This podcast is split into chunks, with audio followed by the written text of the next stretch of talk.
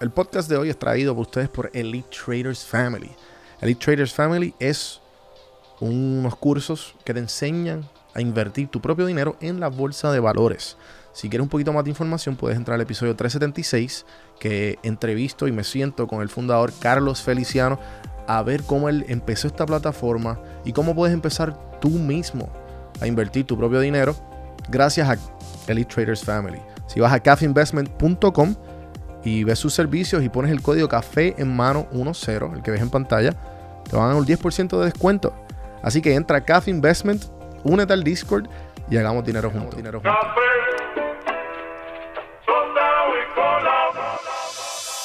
Estás escuchando Café en mano. Café en mano. a escuchar este podcast que está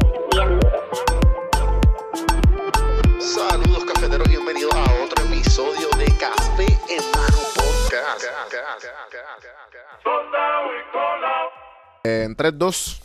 Bueno, Rodolfo, Sesman, bienvenidos a Café en Mano. ¿Cómo Bienvenido, estás? Saludos. Bien, bien, bien. Eh, nos conocimos a través de la plataforma de este Clubhouse, que está pegadísima ahora. Y, y quería, vi todo, o sea, hace un montón de cosas.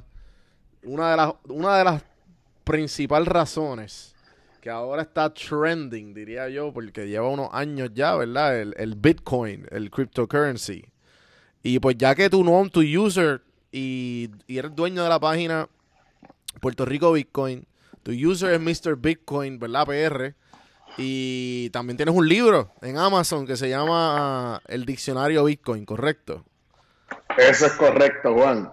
Eh, tuvimos una buena charla y pues quería quería que me, que, me, que me educaras un poco sobre el tema. Yo sé, o sea, súper, porque tengo en mi, en mi ser está el balance entre estoy emocionado porque, porque invertí un poco, pero a la misma vez tengo un, un- unas lagunas de conocimiento y ignorancia, eso que es que como, como, como en ese balance de qué va a pasar ahora.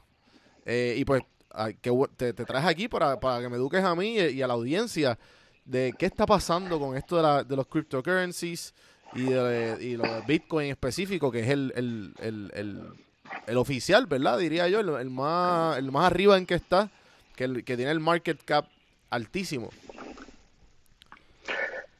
Sí, sí, eso, eso que tú dices es muy correcto. Gracias por la invitación. Pues mira, eh, son muchas las personas que últimamente, a través de este último año, han experimentado con Bitcoin y las criptomonedas.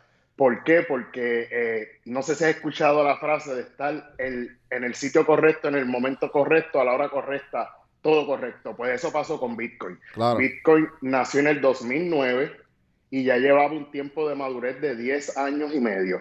¿Qué pasa? Cuando vino la pandemia se aceleró la digitalización. Eso lo pudimos ver todos. Claro. Salieron muchos startups que eh, resurgieron y Bitcoin pues aprovechó ese espacio y las personas lo utilizaron para educarse en cuanto a Bitcoin.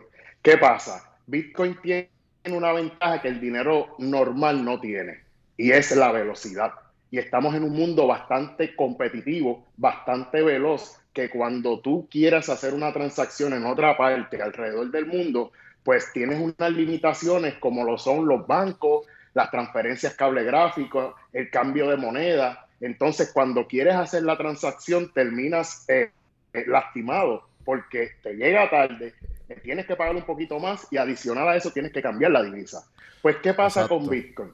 ¿Qué pasa con Bitcoin? Bitcoin ahora, como salió el resurgir de los e-commerce, Shopify y todas estas tiendas que eh, tienen plataformas digitales, pues el, el- el dólar regular, lo que le llaman el dólar fiat, el dinero fiat se quedó corto ante Mm. las expectativas de estos nuevos empresarios. Pues, ¿qué hicieron? Buscaron una mejor alternativa. Y esa mejor alternativa es Bitcoin. Ok, ok, exacto. Que para la gente que... La manera más fácil de ponerlo, diría yo, es como que si tú tienes un familiar, está en Estados Unidos, Puerto Rico, y tienes un familiar eh, o en República Dominicana, o en Costa Rica, o en algún otro lado, la conversión, si tú le quieres enviar 100 dólares americanos, USD, Se los envía y hay veces que pues le llega a 92, 90, algo así por, por, el, por el cobro o por el cambio de moneda. Pero el Bitcoin le llega y es exactamente lo que ellos le... le- Si tú lo envías, es exactamente lo que ellos van a recibir. Pues mira, sí, lo que tú dices es muy cierto. Hay una industria grandísima que es la industria del servicio de remesa. Ok. Co- eh, Conocemos muchas compañías como Western Union. Bueno, hay un sinfín de compañías que se dedican a enviar remesas de un país a otro. ¿Qué hace el servicio de remesa? Pues como tú bien lo mencionaste, Juan. Tú vas al sitio, entregas dinero eh, regular, eh, ahí hacen una transacción, te hacen un KYC, un Know Your Customer, para ver que todo esté bien y cumplir con las leyes federales Claro. y luego te cogen ese dinero y en los mejores de los casos te lo entregan en el otro lado en 15 o 10 minutos. Vemos compañías multinacionales como Walmart, que Walmart tiene el Walmart to Walmart. Entonces, ¿qué pasa? Walmart ya dejó de ser una tienda retail, ahora se convirtió también en un banco. Veo. ¿Por qué? Por la digitalización. Pues esa digitalización es la que Bitcoin le permite utilizar a todos los seres humanos. Todo el mundo puede ahora ser su propio banco. Eh. Exacto. Entonces, ¿cómo yo. Si yo compro Bitcoin. Porque la cuestión. La, diría yo que. Lo que más la gente le asusta. O a los más. A la gente que, pues, que lleva un montón de años en finanzas. Y que a lo mejor la bolsa de valores. O, o banqueros. Lo que sea. Eh, la- lo que dicen usualmente es que no tienen nada no de, de- de dónde recostarlo. Ejemplo, como el oro o el dinero, lo que sea. Punto es, ¿cómo tú le, cómo tú le explicas a toda esta gente que llevan años en finanzas y no entienden qué es una criptomoneda o específicamente qué es el Bitcoin? ¿Cómo tú le explicas eso? Excelente pregunta. Mira, mis estudios son en finanzas eh, y de- en la Intel de Bayamón. Y eh, algo que a mí siempre me llamaba la atención mientras estaba estudiando era el control que tenía la moneda sobre los habitantes. Por ejemplo, podemos poner el ejemplo de Puerto Rico. Puerto Rico utiliza el dólar. Pues vemos que Estados Unidos tiene un control sobre las decisiones de Puerto Rico. República Dominicana tiene su peso, pues ellos mismos tienen sus leyes autónomas. Pues, ¿qué pasa con Bitcoin y las criptomonedas? Le da ese poder de autonomía, de descentralización a cada individuo. Entonces, si tú me preguntas cómo yo puedo explicárselo a un banquero o a un financiero, es la misma comparación que un naturópata le estuviera hablando a un doctor. ¿Ves? Eh, son, aunque los dos están en la rama de salud, uno tiene medicina alternativa y otro tiene medicina convencional. Pues así pasa con nosotros, los que bregamos con los bitcoins y las criptomonedas. Usualmente, eh, eh, la, la Reserva Federal es dueña de todos los bancos alrededor del mundo. Solamente creo que hay dos bancos que ellos no son dueños, que es el de Venezuela y el de Corea del Norte. ¿Qué pasa? Estos bancos todos están regidos bajo las regulaciones de la SEC, de la Security Exchange Commission. ¿Qué significa? Que tú, Juan, ahora mismo, si tienes un dólar y lo pones en enero 1 en el banco y lo vas a retirar en diciembre 31, ya tú no tienes un dólar. Tú tienes 60 centavos. Claro, por la inflación, ¿no? Claro, por la inflación y adicional que te cobran, disculpa que entró una llamada, Sí, sí, no te cobran, te cobran también por utilizar el dólar, porque el dólar es un bien privativo. ¿Qué pasa? El banco te quita un 20%, por decirlo así, en sustancia APY, que es Annual Percentage Year, y el gobierno te quita otro 20%. Así que utilizar el dinero de ellos o el instrumento negociable que ellos te están dando, a ti te sale caro y a mí también y a todas las personas alrededor del mundo. Entonces, ¿qué pasa? Estos desarrolladores, eh, bueno, en el caso de Bitcoin, el desarrollador que lo, que lo creó es un misterio todavía, pero funciona bajo el seudónimo Satoshi Nakamoto. No sé si lo había Mm, escuchado. Sí, he, he escuchado que nadie sabe quién es el fundador, que, que hay, uno, hay unas especulaciones, hay fotos de él y qué sé yo qué, pero nadie sabe quién es. Pues mira, no hay una certeza, te explico por qué. Porque ya este, este, es- ya este invento lo habían desarrollado bajo un nombre eCash, Electronic Cash, en el 89 más o menos. Y el desarrollador, pues misteriosamente murió. ¿Por qué? Porque era un invento progresivo, disruptivo. ¿Qué pasa? Pues eso pasó en los 80, luego en el 2009 entra este programador o desarrollador que nadie conoce quién es y entró a un blog y él le dio el regalo más grande que la humanidad puede recibir. Le dio la libertad, le dio la democratización y le dio el protocolo de Bitcoin y blockchain. Mm, ¿Qué es un protocolo? Un protocolo es un lenguaje informático. Por ejemplo, el email es un protocolo. veo. La- las páginas web es otro protocolo. En los mensajes de texto es otro protocolo. So, so, el blockchain también es un protocolo y el Bitcoin. ¿Son El- dos protocolos eh, aparte o son, o, o son no- igual o similares? ¿Cómo Buena, buena pregunta. El blockchain, y me gusta siempre visualizarlo así como Microsoft y Windows. Veo, ok. Bl- Blockchain es Microsoft, por decirlo así, porque eh, blockchain es una infraestructura que se le puede conocer o se le conoce también como un ledger. Es de eh, tecnología distribuida. Veo. Eso es lo que hace el blockchain. Pero, ¿qué es lo que quiere lograr blockchain con el Bitcoin? Precisamente la, dis- la riqueza distribuida entre todos los seres humanos. ¿Qué pasa?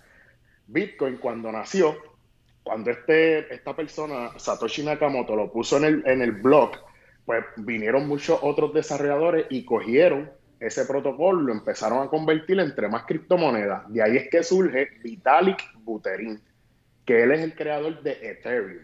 No sé si has escuchado sobre Ethereum. Sí, esa es la segunda más grande, ¿no? Esa es la segunda. Y la que muchas tiene espe- especulaciones de que puede llegar a ser algo como Bitcoin, pero todavía no hay nada concreto. Pues mira, muchas personas comparan Bitcoin y Ethereum como Apple y Android. Veo. Me, me explico. Sí, sí, me, me gusta, me gusta, me gusta esta pendeja, exacto. Siempre me gusta hacer esas comparaciones porque ya son marcas que están en el subconsciente de nosotros, pero para que lo puedas visualizar, Android es Bitcoin, porque Bitcoin es como que más abierto y obviamente no existe un dueño, no hay nadie a quien reclamarle. ¿Ves? Entonces, y, y es open source. ¿Qué pasa? Ethereum, yo lo comparo con el Apple de las criptomonedas, porque Ethereum tiene una particularidad y es los smart contracts.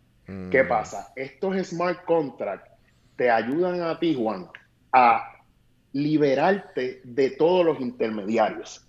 Por ejemplo, si tú necesitas una FIDAVIT con un, con un abogado, tú puedes a través del blockchain encriptado tener una certificación de un abogado. ¿Ves? En el sistema de educación, ¿cómo están utilizando blockchain? Pues ahora mismo en Estados Unidos están los niños yendo a las escuelas, pero están monitoreados por los padres, monitoreados por la escuela y por el Departamento de Salud a través de la tecnología blockchain. Ok.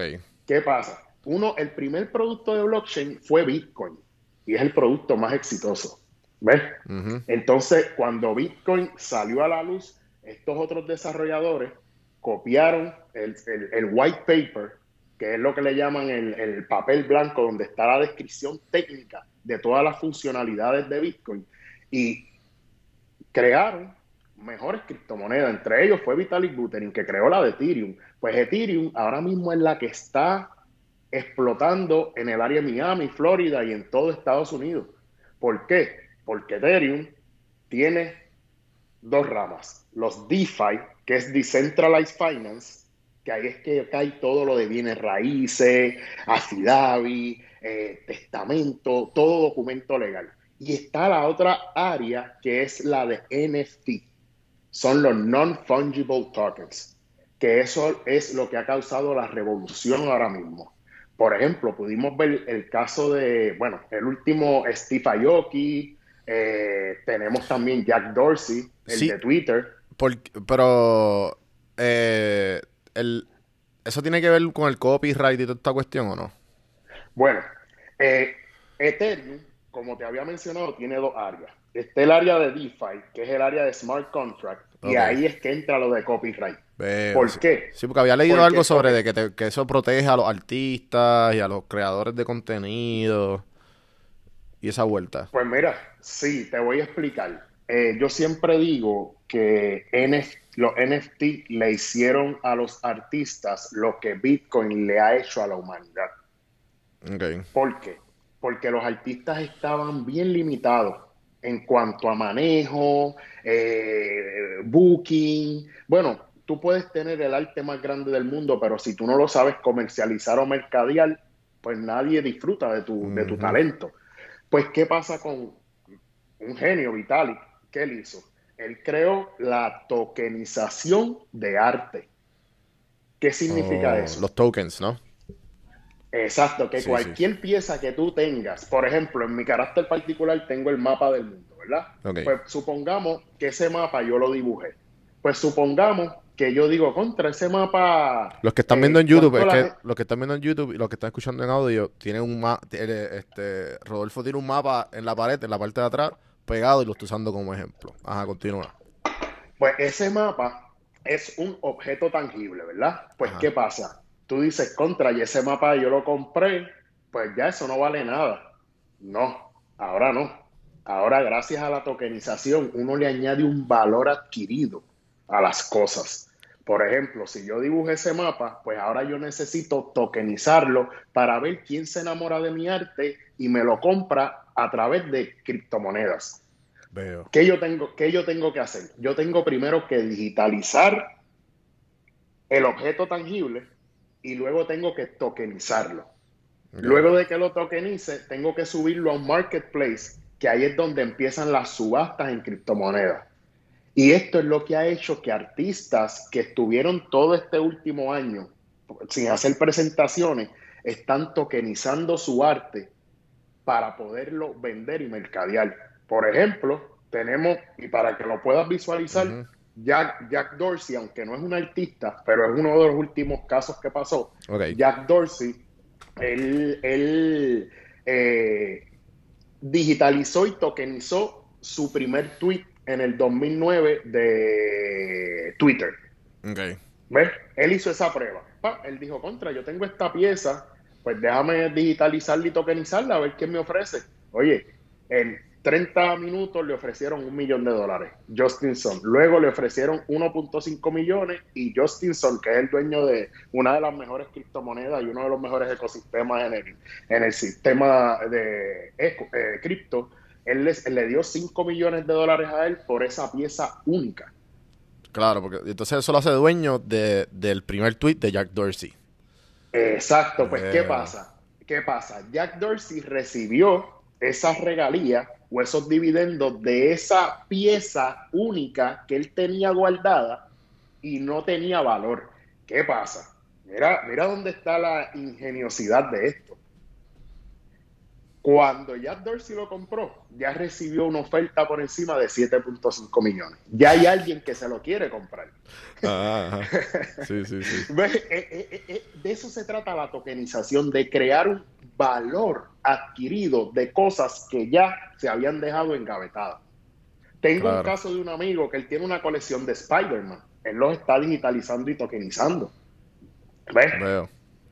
Sí, es como, Entonces tú- sí, si- son, co- si son como eres- cosas, cosas tangibles que las quieres digitalizar, pero quieres que no, a lo mejor no están ahí, porque a lo mejor las cosas tangibles tú las puedes vender en eBay, por ejemplo, eh, que eso es lo, lo clásico, pero ya algo como un tweet o algo como, qué sé yo, em- ejemplo, este episodio de podcast que, que tú se lo quieras dar a, a, tu, a, tu, a los hijos de tus hijos, eso es tuyo y, y por el valor que tenga. Eso es así. Oye, ya. no tan solo piezas de arte, también lo, eh, eh, propiedad intelectual. Si Mm. tú eres un cantante, ya tú no necesitas que te filmen ni necesitas hacer un acuerdo para dividir tus ganancias. No, tú registras tu canción en el blockchain y eso está inmutado de por vida. Y eso te da una prueba de autenticidad como que tú eres el dueño. Claro está, tú lo tienes que hacer desde tu wallet digital. Ok. Por, e- si tú tienes un poema que quieras dedicárselo a tu pareja, tú puedes inmortalizarlo en el blockchain. ¿Ves? Si tú tienes un testamento, cualquier cosa, tú lo puedes grabar, encriptar dentro del blockchain y eso lo hace perpetuo. Y entonces me estabas diciendo eh, que Ethereum es como Apple y, y Bitcoin es como Windows. Y que Ethereum tiene la, la parte de los de los documentos legales. ¿Y cuál era la otra parte? De los artes y propiedades intelectuales. Veo que eso es lo que estamos hablando ahora. Y entonces, Esos son los NFT. ok, entonces cómo, porque también sé que hay un montón, hay mucha gente copiándose, como tú dices, del, de cómo funcionan técnicamente y haciendo sus propias criptomonedas. Y sé que también leí que la semana pasada o esta semana, que hasta la misma, eh, el, eh, la bolsa, el, el, el gobierno está tratando de hacer su propia criptomoneda. Eh, Eso es correcto. Ellos están ¿Cómo y, cómo y por qué? ¿Sabe? ¿Cómo y por qué la gente, ok, la gente se está copiando, por, por qué vamos a seguir? Es como, es como otros currencies, como cual- de cualquier otro país, pues así mismo es, le están creando la competencia para seguir creando, que ese- ven, el- ven que ese es el futuro. Bueno, tú has escuchado la frase que dice, si no puedes con el enemigo, únete. Claro. Pues mira, eso pasó con Bitcoin. Siempre la tecnología va a sobrepasar la bondad o la acción humana. Ujú. ¿Por qué? Porque los robots llegan a donde el humano no llega. ¿Qué pasa? Bitcoin ha eliminado la confianza en las personas. ¿Ves?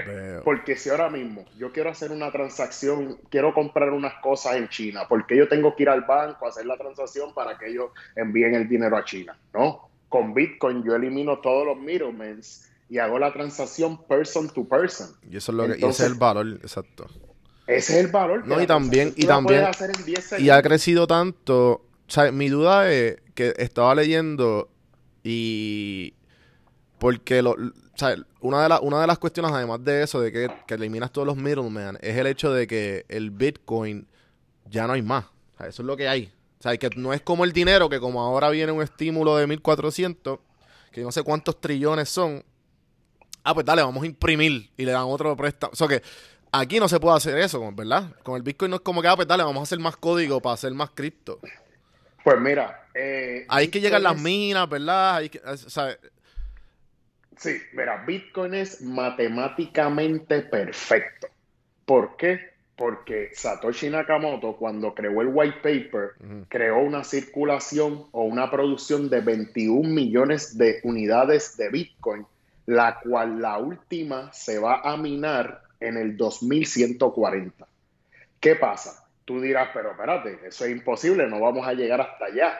Ese era el propósito. Te explico. Ahora mismo hay en circulación aproximadamente 18.7 millones de Bitcoin alrededor del mundo distribuidos eh, entre todos los usuarios y todos los wallets que hay dentro del ecosistema digital. Pero vamos a poner el ejemplo de Mayweather. Ujú. Mayweather, que es una persona que tiene mucho dinero. Él, aunque tenga todo el dinero del mundo, él no puede corromper a los, al 51% de usuarios de Bitcoin para comprarle sus criptomonedas. ¿Ves? Por eso no, no hay capital que pueda comprar el restante de lo que queda de Bitcoin porque no se ha minado todavía, ni el existente de Bitcoin porque ya está en wallets privadas. ¿Ves? Veo, ok. Sí, sí. Entonces, ¿qué, qué es lo que hace esto matemáticamente perfecto? Que para tú poder comprar un Bitcoin, tienes que atraer a una persona que lo tenga y te lo quiera vender. Pero existen exchanges, múltiples exchanges, que tú tan pronto pones buy or sell, te compran o te venden el Bitcoin en cuestión de 15 segundos. Sí, que, que eso es, este, que esos son ya gente, son, bueno, son gente que decidieron abrir un exchange porque habían comprado anterior y pues decidieron abrirlo y eso, y ese, eso es lo que ellos venden, ¿correcto? Pues mira, sí, es como una plataforma de intercambio internacionalmente, porque a diferente de la bolsa de valores, que abre a las 9 y cierra a las 4 de la tarde, lunes a viernes, las criptomonedas son 24 horas, 7 días, 365 días al año. O sea, que tú te puedes acostar, ahora mismo el Bitcoin está en 52 mil dólares. Ujú. Tú te puedes acostar por la noche y cuando te levantes por la mañana puede estar en 54 mil o pudiese estar en 48 mil. ¿Ves? Ok. Fluctúa mucho. Sí, sí. Entonces, ese es el peligro del Bitcoin. Que tú, tú, tú me hiciste una pregunta ahorita que cómo yo puedo convencer a unos banqueros o a unos directores de finanzas que el Bitcoin, que no está apoyado en nada, pueda tener valor. Y tú sabes que esa pregunta, yo, yo estuve reunido con, con- con un gabinete de un país del Medio Oriente que estoy haciendo unas negociaciones para eh, implementar mi, mi wallet, que es Bitcoin Automatic Sales, en el país de ellos. Ellos me estaban preguntando eso mismo. porque ellos pertenecen a- al Global Finance, Digital Finance, que es la GDF. Y yo le dije que aquí, que, que aquí no hacía falta como tal que esta moneda esté respaldada por un objeto tangible, porque está respaldado por el bien más caro, que es el humano. ¿Ves? Entonces, si yo tengo, hay un dicho que dice, las cosas valen lo que tú estés dispuesto a pagar. ¿Ves? Entonces, ¿qué pasa? Bitcoin no valía nada en el 2008. Pero en el 2009, Laszlo, que fue uno de los desarrolladores, le dijo a un delivery de pizza, mira, si me traes una pizza te doy 10 Bitcoin. Y el muchacho dijo, está bien, no hay problema, vamos. Oye, ¿cuánto valen esos 10 Bitcoin ahora? Pues, pues esa fue la primera eh, transacción validada legítima de Bitcoin. O sea, desde ahí en adelante empezó a subir el valor. Mm. Entonces, ¿qué pasa? Si tú me dices a mí, oye, pero eso no está respaldado en nada, pues está respaldado en, en el apoyo que me está dando Juan desde su, desde su celular, desde, desde su wallet, No te preocupes. y, y y él me está comprando el- la criptomoneda que le estoy vendiendo. ¿Por qué los bancos y los gobiernos están haciendo lo que tú estabas diciendo? Copiando ese modelo. Ellos lo están haciendo a través de un stable coin, lo que le llaman una moneda estable. ¿Y sabes qué? Eso sigue siendo parte del problema. Eso es lo que quieren Porque- evadir, ¿verdad? Eso es lo que el eh, va en contra de lo que de los principios De del, visión del- de del- Satoshi. exacto, exacto, de los cript- de las criptomonedas. Claro que sí, va en contra de la visión de Satoshi porque la visión de Satoshi en el white paper era que todo el mundo pudiera dis- disfrutar de la riqueza y poner a las máquinas a trabajar para uno y uno recibir dividendos. Y esto es lo que han hecho todos los negocios alrededor de Bitcoin. Por ejemplo, hay buscadores como el de Brave, que tú en vez de usar Google, usas Brave y Que eso te sin paga ajá. está encriptado y te pagan Basic Attention Token, lo que le llaman BAT.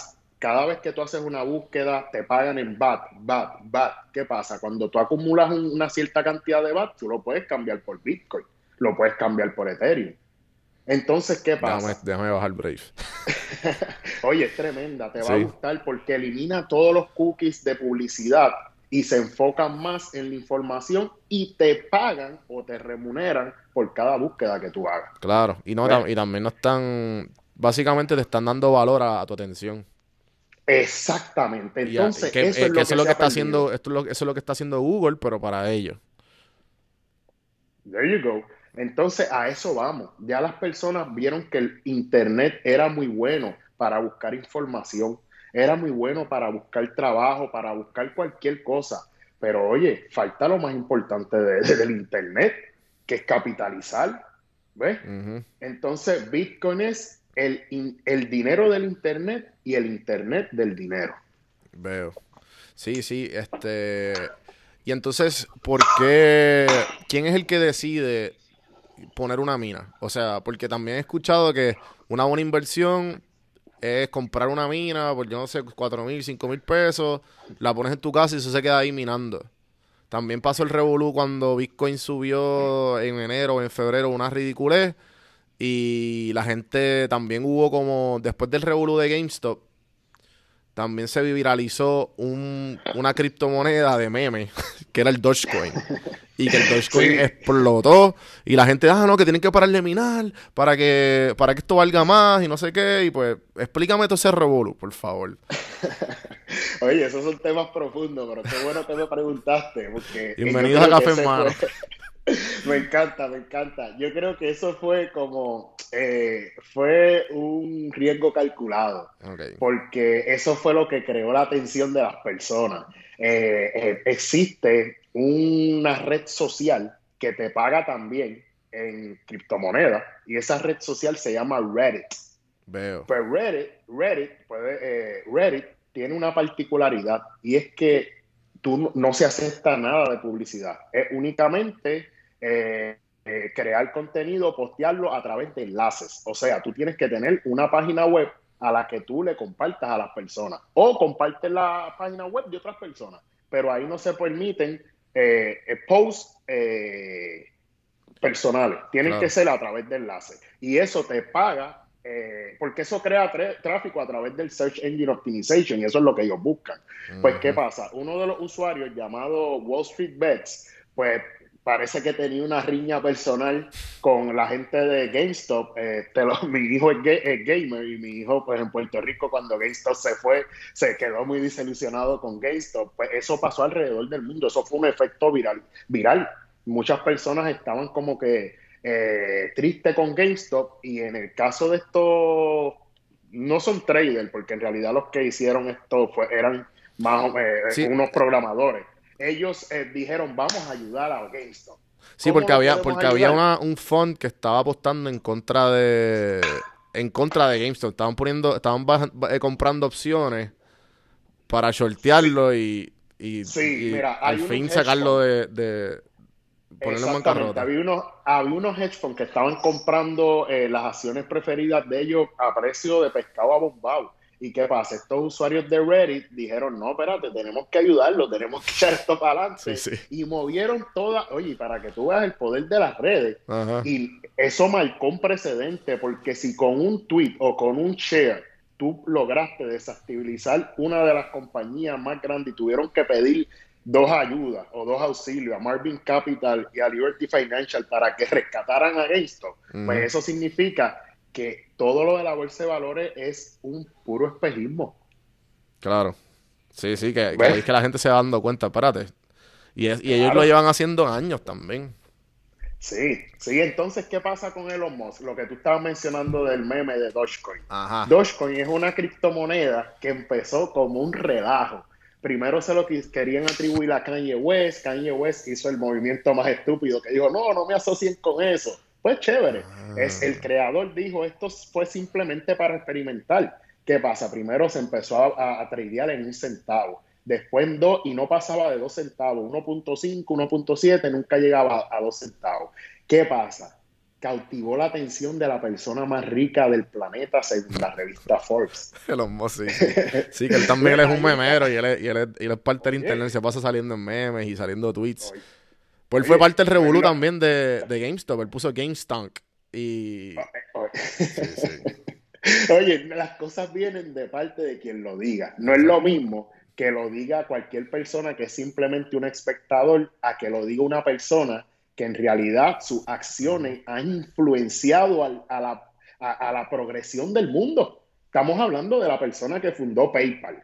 Estamos hablando de la persona que es dueño de Tesla, que es, eh, Tesla tiene varias ramificaciones, tienen las baterías de lithium, tienen los carros, tienen Tesla Energy, adicional SpaceX. tiene SpaceX, Exacto. SpaceX ya ha tirado nueve eh, cohetes a Marte, ya están auscultando la posibilidad de utilizar la criptomoneda Dogecoin para que tú veas dónde- el potencial que puede tener un token. Oye, visualízalo así, si tú tuvieras un token, café en mano coin, Pues ahora mismo todo el que está viendo el podcast o escuchándolo, te pueden donar Basic Attention Tokens. ¿Ves? Veo. ¿Tú me entiendes? E- Sí, Entonces sí. Esto, crea, esto crea un valor adicional al que ya tú tienes como contenido, como creador de contenido. Veo, veo. Sí, sí, este, que, que ahí básicamente la- le estás dando, le estás dando opciones a, le estás dando poder a la gente, como dijiste ahorita. Mm. Ese es el propósito. El propósito de Bitcoin es que todo el mundo sea su propio banco. ¿Ves? Exacto. Sí, sí, que- y que, Entonces, tú cuando- decidas a quién, cuando- a quién tú, veo, sí, sí, sí, sí. Oye, para que tú tengas una idea y hablar un poquito de mis negocios de Bitcoin, Claro. yo pues como, como, como vi la, eh, la, la desinformación de parte de las personas, tres años atrás empecé a crear lo que se llama el diccionario Bitcoin. Está en Amazon. Este diccionario, yo digo que es una pieza útil y práctica para entender este nuevo lenguaje. ¿Por qué? Porque cuando tú viajas a un país, Juan, tú te sientes perdido si no conoces el idioma. Pues eso está pasando con las personas en Bitcoin. Ya Bitcoin es un hecho. Ya Bitcoin es algo que llegó para quedarse y cada vez ha ido mejorando. Pues este recurso valiosísimo que se llama el diccionario Bitcoin tiene 574 palabras. Palabra, definición, básico. Tiene 178 páginas donde tú puedes ver todas las palabras relacionadas al mundo de Bitcoin y las criptomonedas.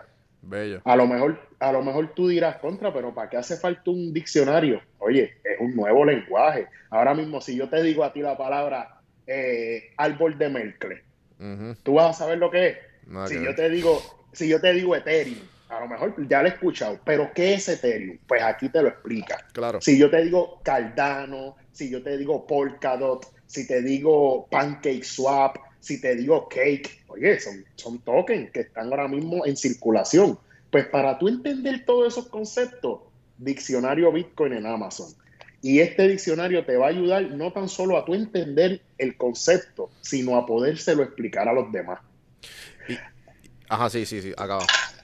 No, eh, ya. No, eh, eh, el, el- para que esto te pueda ayudar a invertir, porque he visto varios videos de por ahí circulando de porque está la gente inversionista que compraba pa- porque está gente viéndolo como gana esto va a valer esto va a valer tanto y y es bueno tenerlo por, por, por, por si las moscas. Pero, sea, la, la, la, la manera correcta de verlo es como que, no, esto, es- yo me voy a, yo voy a comprar esto para quedarme con él.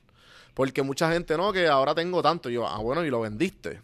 Sea, eh, Exacto. pero, ¿me entiendes? Como que, ¿qué es lo que... ¿Cuáles son las, la- las diferentes perspectivas que hay de inversionistas versus, ah, no, yo me, me, me compro para quedarme? Ok, grábate esto en la mente. Juan, oye, esto se va a convertir en un eslogan. Tú no esperas para comprar Bitcoin. Tú compras Bitcoin y esperas. Veo. Así que es cuestión de perspectiva y lo que tú quieras hacer. Claro, si te quieres dedicar al trading, oye, yo estuve años en el trading de criptomonedas y no podía dormir, me dio insomnio, tuve problemas. ¿Por qué? Porque es, un- es sumamente adictivo en el sentido que, la, que el mercado no cierra, es 24 horas. Entonces, tú estás durmiendo y de momento te llega un pop-up notification, ¡pling! En este exchange de China están comprando el Bitcoin más caro. Pues tú te levantas por la madrugada, lo vendes y recibes dividendos. Entonces, ¿qué pasa? Hay dos tipos de consumidores como en cualquier mercado. O sea, el, término de hold, hold, juro, que es lo que le llaman, que es retener Bitcoin. Hay una gran comunidad que se dedica a retener Bitcoin, inclusive vimos Tesla, MicroStrategy, que ellos compraron Bitcoin para quedarse con ellos, porque Bitcoin en un futuro va a ser una pieza de colección y Claro. los que lo tengan van a ser personas que son privilegiadas en cierta manera. Pues, ¿qué pasa? Ahora mismo, en mi carácter particular, yo tengo una, una cantidad en Bitcoin guardada y otra cantidad para tradear mínima. ¿Por qué? Porque siempre es bueno mantenerse activo. Entonces, eso es una decisión personal. Para seguir el ejemplo de Tesla, Tesla hizo más dinero en una semana con Bitcoin que en todos los años que llevaba vendiendo carro con Tesla. ¿Por qué? Porque cuando Elon Musk habló, eh, la, la cripto- criptomoneda estaba en 36 mil, 37 mil. Y cuando él hizo la compra, ahí muchas personas agarraron confianza y dijeron, esto es una herramienta valiosa. Sí, sí, ¿Ves? sí. Y subió a 51 mil dólares. Y no, y hay muchas compañías que están ahora mismo hablando para comprar más Bitcoin y, y, por- y- y usarlo para, para vender. Porque ahora mismo tú puedes comprar un Tesla en Bitcoin, ¿verdad? Oye, si no puedes con el enemigo, únete. Si ya tú sabes que hay unas personas, que hay una gran cantidad de personas que tienen esa moneda, pues ¿qué tú tienes que hacer como dueño de negocio? Hey, hacer esto, lo que yo, hago- yo hago. Mira, añadirle puntos de venta a su negocio para que aceptes criptomoneda, porque tú quieres aceptar personas que, y eso pasó en Puerto Rico hace unos años atrás. Puerto Rico, eh, eh, en el 2017, dijeron aquí aceptamos criptomonedas. Oye, mucha gente viajó al, de alrededor del mundo únicamente para gastar sus bitcoins y criptomonedas en Puerto Rico Sí, y se y- iban ese mismo ¿Cómo día. se llama el chamaco este que, que está aquí, que, que es el, le dicen el príncipe de Bitcoin? Que, que mucha gente le, como que le cae, le cae bien. No sé, ¿cómo es que se me olvidó el nombre? Pero sabes quién es, ¿verdad? El del... No, no, no, no sé. Eh, nada, yo- hay mucha gente en Puerto Rico que además de que están en el Act 2022, que son estos millonarios que vienen para acá a, a- a evadir taxes o a, bueno, a, a- a usar la- los beneficios que hay para ellos. Hay mucha, hay mucha gente que de, de Bitcoin que está aquí. O sea, eh, aquí se acepta Bitcoin. ¿En dónde? Pues mira, eh, lo que tú dices es muy cierto. Puerto Rico yo creo que ha sido un atractivo bien, bien bueno para Es la gente Crypto que tiene Bitcoin. Paradise. Sí, oye, e- esa era la idea, eh, que, que Puerto Rico se convirtiera en un hub de criptomonedas, pero Miami pues, arrancó con la idea y ya Miami le está pagando a sus empleados en Bitcoin, está creando fondos de, de retiro en Bitcoin para empleados, entonces Puerto Rico se quedó atrás en esa área, pero sí en Puerto Rico viven muchas personas que son bastante influyentes en el tema de Bitcoin y criptomonedas. Claro, sí, sí, sí. Eh, bueno, yo creo que podemos acabarlo ahí. Este, hablamos bastante de todo. Oye. Sé que también. eh, Ajá, ¿qué vas a decir? Te quería mencionar Zumba. que, que muchas personas han creado negocios a través del Bitcoin porque han visto que esto ha sido muy beneficioso. En mi carácter particular, eh, yo tengo la plataforma de Puerto Rico Bitcoin, pero está equipada eh, por la tecnología de Bitcoin Automatic Sales. ¿Qué exactamente, que es- es qué mi- exactamente es eso? pues Bitcoin Automatic Sales es un wallet y exchange donde tú vas a poder comprar eh, criptomonedas y venderlas de una manera fácil. Veo. Eso va a permitir, por ejemplo, en el área de market de Bitcoin Automatic Sale, yo tengo esto que tú ves en la mano, Ajá. que es un punto de venta. Esto es un punto de venta que tú me das el dinero y yo te doy, vendo criptomonedas. Brutal. ¿Ves? Automáticamente. En el futuro, Juan, todo el mundo va a andar con uno de estos en la mano. Ujú. ¿Por qué? Porque aquí no tan solo tú compras la criptomoneda, sino que yo te doy una tarjeta de, de débito eh, Smart, te la regalo y con eso tú puedes retirar en cualquier cajero automático que aquí al frente, no sé si lo puedes ver, te lo voy a enseñar. Déjame. Mira, eso es un cajero automático De, de No. criptomonedas. de criptomonedas y esos cajeros automáticos están distribuidos en par- varias partes del mundo. Eh, ¿Por qué? Porque las personas quieren, encontraron un nuevo recurso que los ayuda no a hacerse millonarios ni ricos, porque en realidad el que te esté vendiendo eso, yo pienso que es un iluso. Porque ni siquiera Satoshi Nakamoto, cuando hizo el white paper, él nunca habló de dinero ni de riqueza él habló del valor tecnológico que tenía esta herramienta, ¿ves? Entonces, sí, muchas personas se han hecho ricos, claro, ha subido, pero el valor como tal de Bitcoin no está en el dinero, está en, en- en la ayuda que le está dando a las personas. En África, para que tengas una idea, oye, África ahora mismo es uno de los pioneros en Bitcoin y criptomonedas. ¿Por qué? Porque a los africanos no le dieron computadoras, pero le dieron celulares. ¿Ves? Sí, y sí. con los celulares, ellos ahora mismo son los desarrolladores de apps más grandes que hay. Los de Kenia, Nigeria eh, y en África. Wow. ¿Ves? Sí. Entonces le dio un poder adicional. Mira, ahora mismo yo estoy haciendo negociaciones con la African Trade Alliance y la Alianza de, de- de Semillas de África. Esa alianza de Semillas de África, ellos están buscando a través de blockchain distribuir todas sus semi- semillas.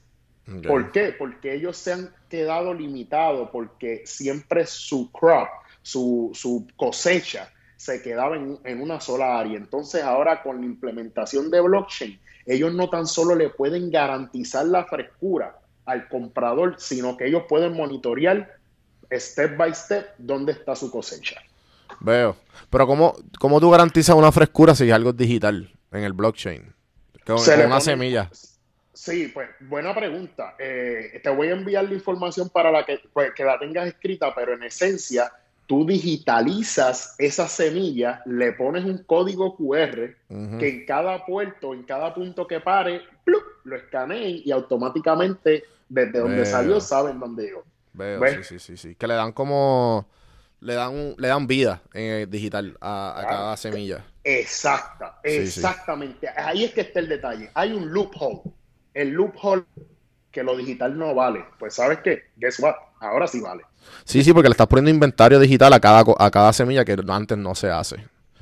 Veo, Y lo veo. está, oye, y lo estás encriptando en el blockchain, que lo hace permutable de por vida. Sí, y, y que y más fácil, es más fácil enviar la información y toda esta cuestión. Claro Ok. que sí. Y entonces, si tú tienes la, ¿cómo es que se llama? Automatic Bitcoin Sales. Auto- eh, Bitcoin Automatic Sales. BitcoinAutomaticSales.com.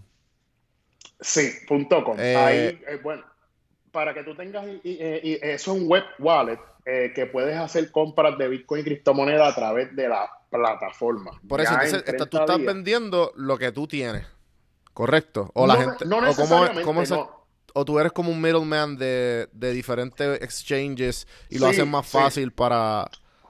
That's y tú it, coges un it. porcentaje de eso. O sea, Eh, tu it. compañía. Mira, bueno, eh, funciona de diferentes maneras, pero uno puede hacer lo que tú estás diciendo, poner sus Bitcoin como respaldo. O uno puede pertenecer a un pool de minería, donde el pool de minería te, te cobra un porcentaje y con lo que ellos producen, tú, yo puedo eh, llenar mis cajeros automáticos, puedo llenar mis plataformas, Eh. puedo hacer todo. Y, y si yo quiero hacer un, si yo quiero abrir una, si yo quiero abrir una minería, si es que así, eh, corrígeme si estoy mal, eh, ¿cómo, sabes cómo yo lo hago? ¿Sabes cómo yo, a dónde yo voy? Tengo que, no sé, como que, porque sé que eso es un buen negocio. Y sé que hay un montón de gente como que, mira, si tú gastas 20 mil aquí, ya en yo no sé cuánto vas a tener, yo no sé cuánto, cri- Ah. ¿sabes? Ajá. Ahí es que ahí es que la cosa se pone cuando te prometen algo, Eh, sí, sí. Cuando te prometen algo, mejor, ¿sabes? Dile, está bien, paso, ¿ves? Pero para que tú tengas una idea, el, eh, una, se llaman rig de minería. Aquí, eh, los rigs de minería, tú, tú puedes minar cualquier criptomoneda que tú quieras. ¿Qué pasa?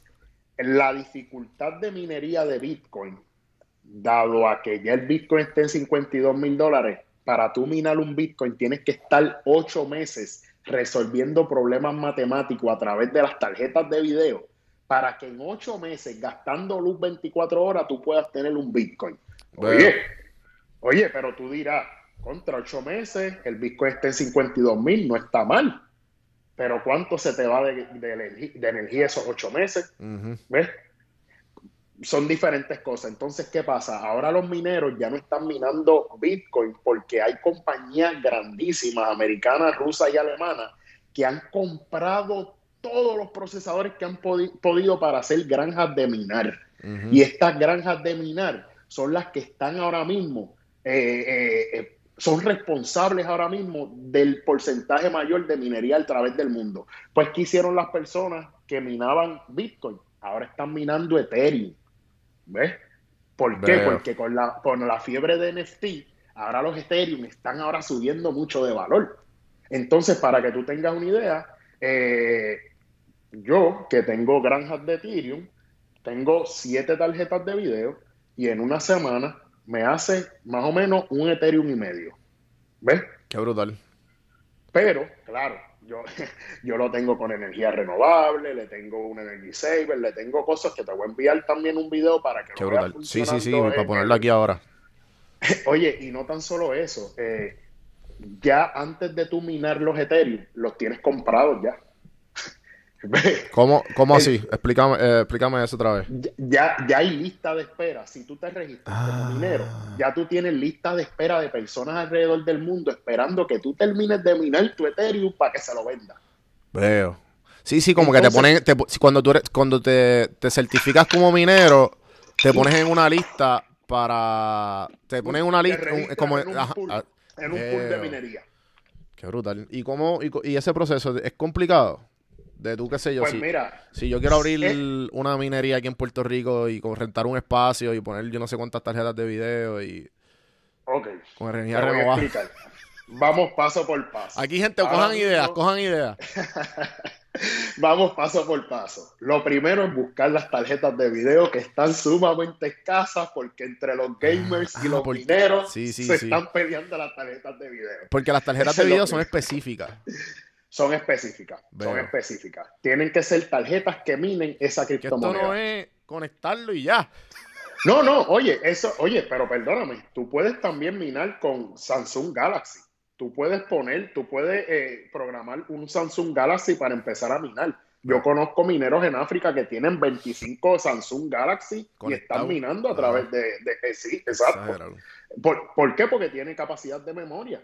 ¿Qué pasa? Cualquier persona desde su casa, ahora mismo, tú con, con el- la laptop, la MacBook que tú tienes ahora mismo, tú puedes minar. Tú te puedes registrar en un pool de minería, puedes entrar a watamine.com y tú te puedes registrar ahí. Pero sabes que tienes que dejar la laptop prendida 24 horas y en 24 horas puede ser que haya un Satoshi. ¿Me entiendes? Mm, Hmm. Porque la capacidad de esa, de esa tarjeta de memoria es limitada. Ahora, tú compras 45 MacBook Pro de esas y las conectas tú a la vez y diario vas a hacer a lo mejor un Ethereum, puedes hacer un Litecoin, puedes hacer un Cardano, puedes hacer cualquier criptomoneda. ¿Por qué? Porque tienes 35 conectadas a la vez. Veo. ¿Ves? Y sí, no, nunca se pueden apagar, tiene que seguir corriendo. O sea, tiene Bueno, que, me se imagino que. apagar, Pero tienes que, pueden, tienes que, tiene que no haber, tiene que, tiene que haber algún tipo de protocolo, ¿verdad? Algún, seguir unos protocolos Oye, para es- evitar. yo- en el video que te voy a enviar de mis máquinas, tú vas a ver donde yo tengo la máquina y un celular conectado arriba, ya, con un wallet digital. Y Ya. cada vez que es, eso es automático, yo no tengo que estar pendiente a eso, eso yo salgo, vi, hago Sí, lo sí, que sí. sea y eso cada vez en mi wallet hace plin, plin, plin, plin, cada vez que, que alguien compra una de, la- de los tokens Veo. que genera la, la, la mina. Entonces, para contestarte la idea, right from the scratch, ¿cuánto te sale un rig de minería para minar Ethereum de siete tarjetas de video? Te salen 5 mil dólares ahora mismo. Sí, ese es el precio que me habían dicho. Como, ah, como con 5 mil o 6 mil tú puedes empezar algo. Oye, ¿qué pasa? Te voy a explicar algo. Eh, Ethereum, como todo software o como todo sistema, está congestionado y ahora en varios días van a hacer en lo que le llaman el fork o la bifurcación de Ethereum. Va a cambiar Ethereum 2.0. Y eso va, a- eso va a permitir que tú puedas minar más Ethereum a un menor costo. Porque eso era lo que estaba pasando. Eso es lo que le llaman gas fees. ¿Ves? Gas. Gas es la que- el token que usa Ethereum para transaccionar. Gas. Ujú. GAS, como gasolina. Ajá. ¿Ves? Entonces tú puedes comprar un rig de, un rig de minería en 5 mil dólares, lo conectas en tu casa 24 horas, 7 días y todas las semanas vas a tener un Ethereum en tu casa. Veo. Sí, sí. Un Bueno, Ethereum está en 1895 dólares, o sea que semanal puedes hacer... eh, eh, por eso, pero cuando eh, salga, cuando salga el, Etheri- el, el Ethereum 2.0 puede ser que baje, ¿verdad? Porque la demanda. Sí, Sí. Bueno, eh, no es que baje, porque acuérdate, Ethereum se ajustó ahora a los NFT, Ajá. porque como hay un boom de artistas que están ahora haciendo NFT, pues ya se congestionó el sistema y pues ahora tienen que hacer Ah, ya. obligatoriamente una bifurcación. Ok. ¿ves? Ok. Y eso va a hacer que los costos de, proces- de procesamiento bajen. Veo. ¿ves? Ok. Bueno, pues ahí, ahora sí. Yo creo que ha sido un buen- una buena hora. Eh, ¿Dónde te a conseguir? Si quieres más información, eh, tirar todas las redes sociales para que estén, para que estén al día de todo, los que están interesados. Sí, sí, sí. Bueno, voy a empezar por las páginas web. Bitcoin Automatic Sales, ahí es que está la plataforma completa. Y en Facebook pueden buscar Puerto Rico Bitcoin. Pueden también buscar eh, Diccionario Bitcoin, que es el libro. Y pueden buscar en Amazon también.com Diccionario Bitcoin también. Brutal. Esas son las redes. Instagram también, Puerto Rico Bitcoin, en Twitter, me pueden buscar también como Mr. Bitcoin. Bueno, Juan, cuando yo conocí Bitcoin, yo me volví loco. Esto Sí, sí. fue como volver a nacer. Fue hace Brutal. seis años atrás. Qué brutal, mano. Eh, mano, gracias por darte la vuelta, gracias por explicarme a mí y, y por Gracias tener la paciencia. Eh, las, espero que la gente se lo haya disfrutado, que se hayan entre- entretenido esta última hora y a la misma vez aprendido algo. Acuérdense de seguirme en todas las plataformas como Don Juan del Campo. Estamos en Liberty los martes y los 8. eh, perdón, los martes y los viernes a las 8. per- perdón. Y ¿qué más? En YouTube, acuérdense de suscribirse, darle like, comentar, hacer todo eso, todo eso que, que a- me ayuda a mí a, a- in the long run y compartan a las personas que ustedes crean. Gracias, Rodolfo, y hasta la próxima, gente. Seguimos, seguimos, seguimos.